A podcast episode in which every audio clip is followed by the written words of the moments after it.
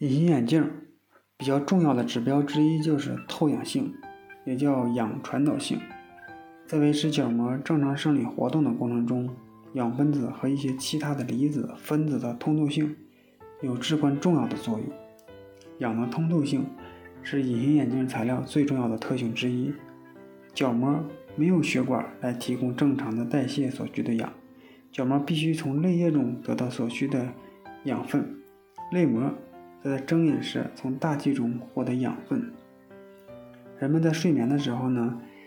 眼眼睑呢挡住了来自空气中的氧，泪液中大部分的氧气啊，都从角骨膜缘的血管和睑结膜的血管弥散到泪膜当中。此时，泪膜中的氧含量啊，约只有睁眼时候的三分之一。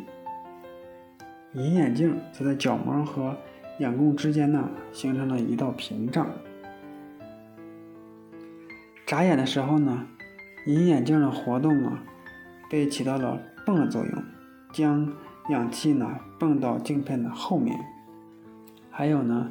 就是隐形眼镜的镜片呢，直接起到了弥散氧的作用。隐形眼镜的含水量也很重要，材料的吸水量通常是用水分所占总重量的百分比来表示。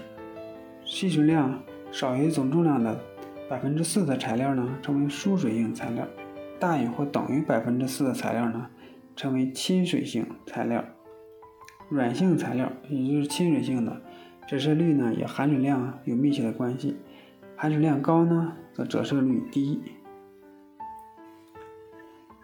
隐形眼镜表面的湿润性如果比较大呢，所形成的泪膜啊，也就均匀稳定。均匀稳定的泪膜是佩戴舒适性、视力理想和防止沉淀物所形成的必须的条件。还有隐形眼镜的弹性，如果隐形眼镜的弹性比较低呢，对压力的抵抗力比较小；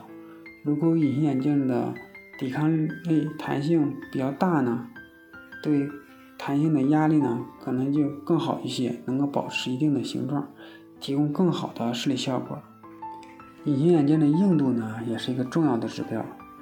它反映了镜片的制作和镜片的耐用的性能。柔韧性比较好的材料呢，制作出来的隐形眼镜啊，对于初戴者的初戴阶段呢，有较好的体验，但呢，不能矫正角膜散光，因为啊。比较柔韧的隐形眼镜呢，比较柔软，容易贴紧角膜，与角膜形成吻合。相反呢，硬性角膜接触镜啊，反倒对角膜有一定的塑形的作用。